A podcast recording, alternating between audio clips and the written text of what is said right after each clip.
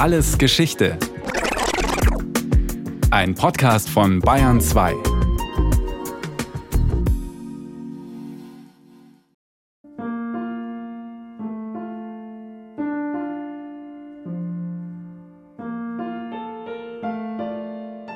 Fremde Sprachen plappern, auf dem Piano einige Bravourstücke herunterleiern, die künstlichsten Stick- und Häkelmuster anfertigen. Das alles hat keine Spur von moralischem Wert. Ich muss gestehen, dass die sogenannte gute Hausfrau, die ganz in ihrem Haushalt aufgeht, von früh bis spät putzt, schleudert, wäscht, kocht, backt, näht, flickt und strickt, für mich etwas entsetzlich Ungemütliches hatte. Als die deutsche Feministin Anita Augsburg 1894 ihre Schrift Die ethische Seite der Frauenfrage veröffentlichte, lebte die überwiegende Mehrheit der Frauen ihres Standes noch genau so. Höhere Töchterschule, etwas Klavier und Malunterricht und dann rasch rasch auf den Heiratsmarkt, wo sich das Mädchen eine gute, sprich gewinnbringende Partie angeln sollte. Die staatliche Gymnasialbildung stand nur Knaben zu. Die Eltern bildungshungriger Mädchen mussten deren Ausbildung privat finanzieren. Doch Frauen wie Anita Augsburg befinden sich in einer Umbruchssituation. Die Frauenfrage kommt auf. Das Frauenbild wird in Frage gestellt. Emanzipation bedeutet auch Zugang zu Bildung und Berufstätigkeit. 1895, ein Jahr nach die ethische Seite der Frauenfrage, erscheint eine Abhandlung über weibliche Berufe die Frau im Handel und Gewerbe. Es wird überraschen, hier einen praktischen Nutzen der zur wahren Landplage gewordenen Ausbildung junger Mädchen im Klavierspielen zu finden. Die hierbei gewonnene Fingerfertigkeit ist für die Handhabung der Schreibmaschine sehr wertvoll. Um die Jahrhundertwende entstehen neue Berufe, Frauenberufe. Das Berufsbild der weiblichen Angestellten entsteht und bietet gerade Frauen aus der Mittelschicht eine neue Berufsperspektive, jenen, die weder in der Landarbeit oder als Arbeiterinnen arbeiten wollen, noch eine höhere Töchterschule besucht haben. Die wachsenden Städte brauchen zunehmend Verwaltungspersonal. Die moderne Technik erschafft Berufsfelder, in denen von Anfang an vor allem Frauen eingesetzt werden. In den Büros dürfen sie als Tippmamsell die aus den USA eingeführten Schreibmaschinen bedienen, weil diese Tätigkeit als untergeordnet gilt. Das Fräulein vom Amt stöpselt in den Telefonzentralen die Leitungen und beantwortet freundlich Fragen im Akkord. Die Herren in den Chefetagen von Siemens, dem Monopolanbieter der Telefontechnik, setzten auf Frauen, weil die in der Hektik die besseren Nerven und schnelleren Reaktionen hatten, schreibt Barbara Beuys in ihrer Monographie Die neuen Frauen Revolution im Kaiserreich. Telekommunikation eine boomende Branche. Arbeiteten 1897 noch 2800 Frauen in deutschen Telefonzentralen, waren es 14 Jahre später schon mehr als 20.000. Wie es dazu kam, erklärt die Historikerin Felicitas von Aretin. Ich denke, Männer wollten oft die Berufe nicht machen. Also das Fräulein vom Amt gilt als weiblicher Beruf, weil die Frau so belastbar ist und der Mann das gar nicht aushalten würde mit den vielen Stöpseln und vielen Telefonaten. Und es sind natürlich oft so Dienstleistungsberufe, die Männer eher abgelehnt haben. Also das Fräulein vom Amt ist so das Typischste. Die Sekretärin, die ganze Fürsorge, die ja früher ehrenamtlich war, professionalisiert sich. Es gibt die berühmte Fürsorgehelferin und dann natürlich die weiblichen Berufe in der bürgerlichen Bewegung, wie die Ärztin, die es vorher nicht gab, oder die Anwältin oder die Architektin. Frauen aller Schichten und unterschiedlicher Bildung werden nun im Berufsleben sichtbar. Sekretärinnen, Telefonistinnen, Fürsorgepflegerinnen, Lehrerinnen, aber auch Wissenschaftlerinnen. Felicitas von Aretin porträtiert in ihrem Buch Mit Wagemut und Wissensdurst vor allem bürgerliche Frauen. Die erste habilitierte deutsche Juristin Magdalene Schoch, die erste evangelische Pfarrerin Europas Greti Caprez-Roffler aus der Schweiz, die erste Tübinger Studentin und Zoologin Maria von Linden, die erste deutsche approbierte Apothekerin Magdalena Neff. Sie alle waren in ihrem Beruf Pionierinnen. Es gibt eine Völkerrechtlerin, Magdalene Schoch, die eine der ersten Studentinnen der Rechtswissenschaft war. Die hat Rechtswissenschaft gewählt, weil sie aus einer Familie kam, wo die Mutter für den Unterhalt sorgen musste. Porträtiere Lise Meitner, die nun aus Österreich kommt, aus einer jüdischen Familie, in Wien Physik und Mathematik studiert, nachdem ihr Vater das erst nicht wollte, weil er gesagt hat, sie wäre zu schwach und sie sollte doch bitte Lehrerin werden. Und dann ist sie eben fasziniert von der Quantenphysik, von Max Planck, der sie dann nach Berlin holt. Und am Anfang muss sie aber das Labor durch den Hintereingang betreten, weil Frauen eben vor 1908 nicht an die Universität durften. In puncto Gleichstellung und Frauenbild gehörte Deutschland im internationalen Vergleich zu den rückschrittlichen Nationen. Als erste deutsche Universitäten nahmen 1901 Freiburg und Tübingen Frauen auf. Im reaktionären Preußen durften sie 1908 studieren. Zur Habilitation waren Frauen erst in der Weimarer Republik 1922 zugelassen. Einen Ausweg für studierwillige Mädchen bot in Deutschland das Lehrerinnenseminar, die einzige höhere Ausbildung, zu der Frauen hierzulande zugelassen waren. Das war ein Studium das fand statt auf einem Lehrerinnenseminar. Und die Lehrerin musste eben unverheiratet bleiben. Und in dem Moment, wo sie geheiratet hat, musste sie aus dem Staatsdienst ausscheiden. Und viele der ersten Frauen waren Lehrerinnen. Also sie mussten erst ein Lehrerinnenexamen machen und haben danach nochmal studiert. Also ganz viele haben sozusagen über den Lehrberuf dann in das Studium gefunden. So ist es auch bei der Feministin Anita Augsburg. Um der Ehe zu entgehen, geht die Tochter aus gutem Hause nach Berlin und absolviert dort den obligatorischen Lehrerinnenkursus. Privat nutzt sie ihre neue Freiheit und nimmt währenddessen Schauspielunterricht, bildet sich weiter auf eigene Faust, beschäftigt sich mit der Kultur und der Frauenfrage. Mit 28 Jahren schmeißt sie in Berlin alles hin. Sie trifft ihre zukünftige Freundin und Geschäftspartnerin, die Malerin Sophia Gautsticker. Beide beschließen, in die damalige Trennstadt München zu ziehen. Sie machen sich selbstständig in einer neu entstehenden Branche, die auch Frauen offen steht, und gründen das legendäre Fotoatelier Elvira. Dass zwei anfangs der 30er stehende Frauen sich geschäftlich, selbstständig und unabhängig machten, kurze Haare, Titusköpfe trugen, in ihrem Hause anregende, interessante Gesellschaft pflegten, in der Öffentlichkeit für Frauenbefreiung kämpften, Sport trieben, ritten, radelten, wanderten, sich erdreisteten, nach eigenem Belieben zu leben, erregte natürlich allgemeines Aufsehen in München. Um ihren Erfolg nach außen zu demonstrieren, treten die beiden Geschäftsfrauen auch als Bauherrinnen auf. Unweit des englischen Gartens lassen sie sich vom Sezessionisten August Endel einen neuen Firmensitz bauen. Ein leuchtend violetter Stuckdrache schlängelte sich über die spektakuläre meergrüne Fassade.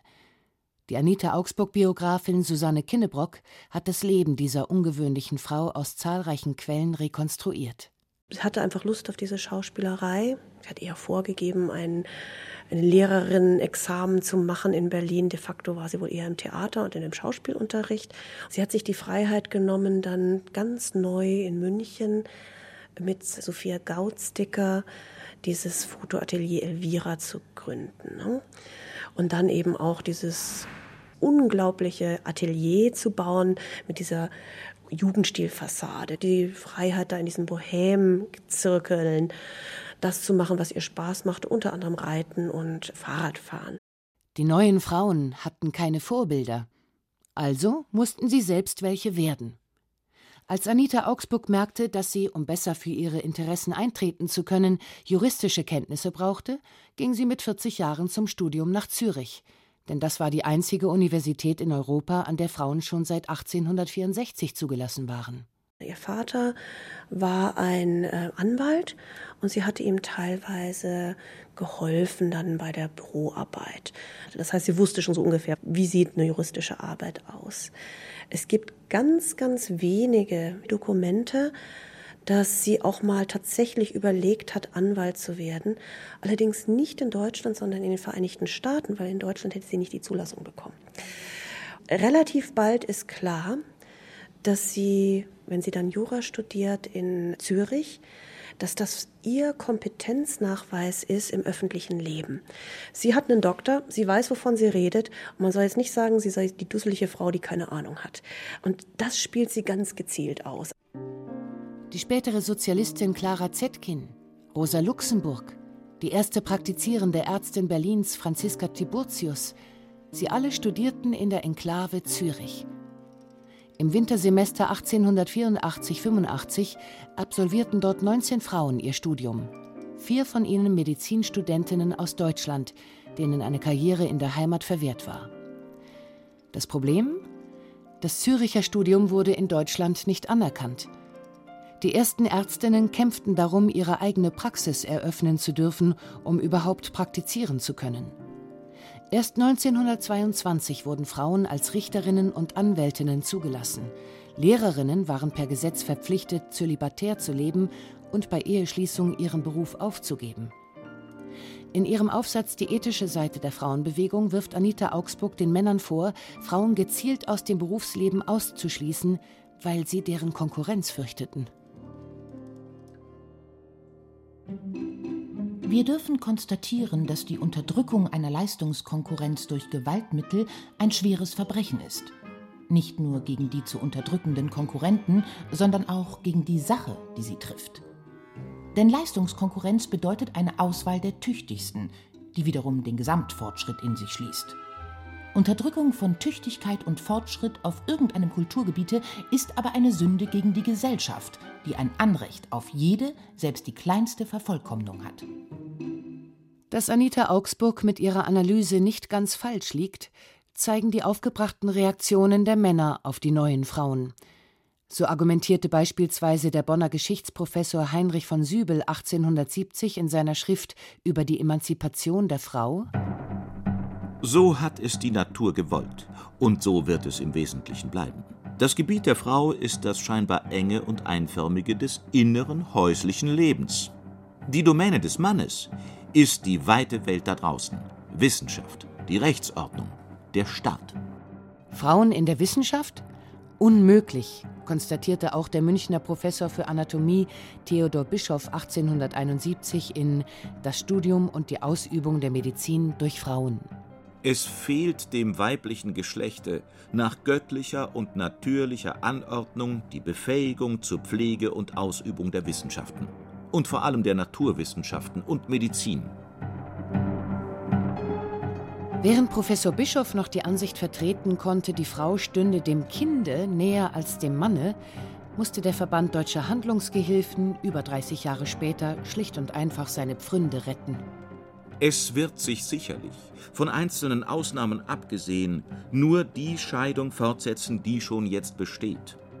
Dass die schwierigen Stellungen im Kontor und auf der Reise, wo es gilt, kaufmännisch zu wirken, mehr den Männern, die kleineren Verrichtungen im Kontor und das Verkaufen mehr den Frauen zufallen.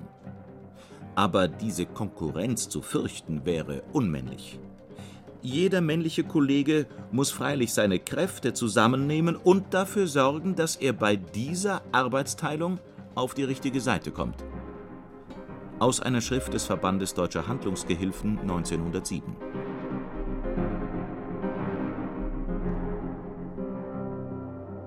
Auf die richtige Seite sind die Männer durchweg in allen Branchen gekommen. Ob in der akademischen Welt, im Handelskontor oder in der Fabrik – obwohl Frauen genauso lange, genauso hart und genauso kompetent arbeiteten wie ihre männlichen Kollegen, erhielten sie die schlechter bezahlten Jobs, die niedrigere Position, die vermeintlich weniger qualifizierte Tätigkeit. Im Kontor sollte sie die Waren einräumen, während er die Verhandlungsgespräche mit dem Großhändler führte. In der Tabakfabrik durften nur Männer die besser bezahlte Tätigkeit des Wickelns der Zigarre übernehmen, während Frauen zu einem Drittel des Lohns die Wickel herstellten. Selbst Akademikerinnen mussten sich mit den schlechter bezahlten, weniger prestigeträchtigen Jobs begnügen, stellt Felicitas von Aretin fest. Die ersten Ärztinnen werden Kinder- und Frauenärztinnen, Psychiaterinnen, weil das nicht so angesehen war, oder arbeiten eben auch in der Sozialfürsorge. Gleiche Löhne für gleiche Arbeit das forderte schon Anita Augsburg 1894 in ihrer Schrift Die ethische Seite der Frauenbewegung. Nicht minder kurzsichtig und von hartherzigstem Egoismus getragen ist der Einwand, vermöge dessen man hungernden Frauen verwehren will, sich durch Ausübung eines Berufes ihre Lebensnotdurft zu erwerben, nämlich derjenige der den Männern erwachsenden Konkurrenz. und sie, ihrer Notlage entsprechend, mit den traurigsten Hungerlöhnen vorliebnahmen und dadurch, aber nur dadurch, auch auf die Löhne der Männer herabdrückend einwirkten. Während Arbeit für Frauen in bürgerlichen Kreisen als unschicklich galt, blieb den Frauen aus der Unterschicht gar nichts anderes übrig, als in die Fabrik zu gehen, in ein Dienstverhältnis bei einer Herrschaft einzutreten, als Tagelöhnerin auf dem Land oder in Heimarbeit in der Stadt zu arbeiten. 1907 sind 9,5 Millionen Frauen erwerbstätig. Mehr als die Hälfte sind in der Landwirtschaft beschäftigt, aber auch schon ein Viertel im neuen Dienstleistungssektor und in der Industrie. Ein Drittel aller Beschäftigten sind 1907 weiblich. Sie arbeiten durchwegs zu schlechteren Bedingungen als die Männer. In der Jute-Spinnerei und Weberei Bremen etwa zahlten die Chefs den Männern drei Mark am Tag, den Frauen 1,50 bis maximal 2,80 Mark. Sie mussten zehn Stunden im Akkord arbeiten, in staubiger Luft. In ihrer Mittagspause oblag es ihnen, die Maschinen zu putzen. Abends erledigten sie noch die Hausarbeit. Arbeiterinnen. Eine jede von euch weiß, wie traurig die Verhältnisse sind, unter denen ihr lebt. Ein Lohn wird euch gezahlt, der eurer Menschenwürde spottet und euch in beständiger geistiger und materieller Abhängigkeit erhält. Die tägliche Not und die tägliche Entbehrung lehren eine jede von euch bitter und scharf genug, dass euer Lohn der gedrückteste, dass eure Arbeit die schlecht bezahlteste ist. Nun kommt noch hinzu, dass wegen dieser ihrer schmachvollen kargen Entlohnung die Frauenarbeit die gefährlichste Konkurrentin der Männerarbeit ist. In jeder Branche, in welche die Frau eindringt, ist ein Sinken des Lohnes unausbleiblich. Der männliche Arbeiter wird von der neuen, billigen Arbeitskraft beiseite geschoben. Aufruf des Vereins zur Vertretung der Interessen der Arbeiterinnen 1885. In den Augen der Männer waren ihre Kolleginnen Lohndrückerinnen. Und in der Tat beschäftigte die prosperierende Industrie im Kaiserreich zunehmend Frauen mit dem Ziel, ihnen weniger bezahlen zu müssen. Genau wie die Frauen in der Oberschicht erhielten sie tendenziell keine Ausbildung. Die Facharbeiterjobs waren Männern vorbehalten. Sie selbst übernahmen eher ungelernte Tätigkeiten. Das änderte sich erst, als sich auch Frauen zunehmend gewerkschaftlich organisierten. Die bürgerlichen Frauenvereine traten zwar in erster Linie für bessere Bildungschancen ihrer eigenen Klientel ein, aber es gab nun auch Bildungsvereine für Arbeiterinnen, Rechtsschutzstellen für mittellose Frauen und berufsständische Organisationen wie zum Beispiel den Dienstbotenverein, der die Interessen weiblicher Hausangestellter vertrat. So drückend die Verhältnisse für die Frauen in der Fabrik waren, schlimmer und ohne eine Pause waren sie für die Mädchen im Dienst. Dies führte um 1900 herum zu einem vielbeklagten Dienstbotenmangel. Die jungen Frauen gingen lieber in die Fabriken. Um 6 Uhr aufstehen, bis dreiviertel sieben den Salon reinmachen. Von dreiviertel sieben bis sieben Feuer machen und zwei Paar Stiefel putzen. Von sieben bis viertel acht Kleider reinmachen. Von viertel acht bis halb acht Kaffee trinken des Mädchens. Von halb acht bis viertel neun das Esszimmer reinmachen. Von viertel neun bis halb neun Lampen putzen. Von halb neun bis neun den Korridor und Mädchenbett versorgen. Der getaktete Arbeitsplan geht so weiter bis zum Abend. Mittwochnachmittag hat das Mädchen für sich. Aus Unser Blatt, Zentralorgan für die Interessen der Dienstboten 1899. Sowohl die Frauen im Bürgertum als auch die der Unterschicht waren eklatant gegenüber den Männern benachteiligt. Dennoch kämpften sie nicht gemeinsam für mehr Gleichberechtigung, für bessere Bildungs- und Berufschancen und nicht zuletzt für ein freies, gleiches Frauenwahlrecht. Zu sehr trennten sie die Klassenschranken. Clara Zetkin, die Anführerin der sozialistischen Frauenbewegung, grenzte sich von der bürgerlichen Frauenbewegung ab. Sie setzte auf einen gemeinsamen Kampf mit den Männern der Arbeiterklasse. Genossinnen und Genossen, die Gleichberechtigung der Frauen kann nur die Sache der werktätigen Massen sein. Denn ohne die Befreiung der Frauen wird es keine Befreiung des Proletariats aus der kapitalistischen Knechtschaft geben. Die Historikerin Gisela Notz hat die Geschichte der Frauen aus der Perspektive der Arbeiterinnen untersucht. Die Frauen untereinander haben sich ja auch in Klassen gespalten, wie die gesamte Gesellschaft damals. Und es war schon ein Unterschied zwischen den arbeitenden Frauen und den besitzenden Ladies, also zwischen der Dienerin und der Herrin. Die hatte vielleicht gar kein Interesse daran, dass ihr Dienstmädchen auch wählen konnte. Aus historischer Perspektive ist es verständlich, dass Dienstmädchen und Herren nicht an einem Strang zogen. Für die Belange der Frauen war die Uneinigkeit fatal. 1900 verabschiedeten die Herren im Reichstag, Frauen waren im Parlament erst nach der Einführung des Wahlrechts 1919 vertreten, das ultrakonservative bürgerliche Gesetzbuch. Frauen durften nur dann berufstätig sein, wenn der Ehemann zustimmte. Sie durften nicht über ihren Lohn verfügen, nicht über die Zinsen ihres Vermögens. Wenn der Mann ihren Job kündigen wollte, durfte er das ohne Absprache mit ihr tun. Noch bis 1958 galten diese restriktiven Regelungen, die die Rolle der Frau als Hausfrau und Mutter gesetzlich festschrieben. Über gleiche Karrierechancen und Löhne aber führen die Frauen heute noch immer ganz ähnliche Diskussionen wie die Pionierinnen. Anita Augsburg schrieb 1894 Vor allem aber wird eine gebildete Frau, die in ihrer Bildung die Waffen findet, sich auf eigenen Füßen in der Welt behaupten. Nicht blindlings jede Ehe eingehen, nur weil es ihr von anderen eingeredet wird oder weil sie sonst am Hungertuch nagen darf. Es ist noch lange die Gleichberechtigung nicht erreicht. Wir haben immer noch den Gender Pay Gap von 20 Prozent. Es muss eine Lohngleichheit geben und die Arbeit muss so verteilt werden, dass Männer und Frauen davon leben können. Das ist ganz wichtig und zwar unabhängig von fremder Beihilfe, wie 1866 Luise Otto schon sagte.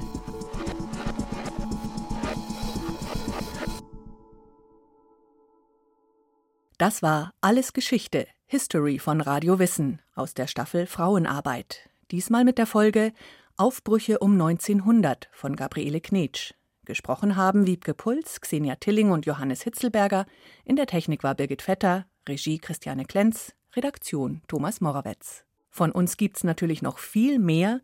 Wenn Sie nichts mehr verpassen wollen, abonnieren Sie den Podcast Alles Geschichte History von Radio Wissen unter bayern2.de slash allesgeschichte und überall, wo es Podcasts gibt.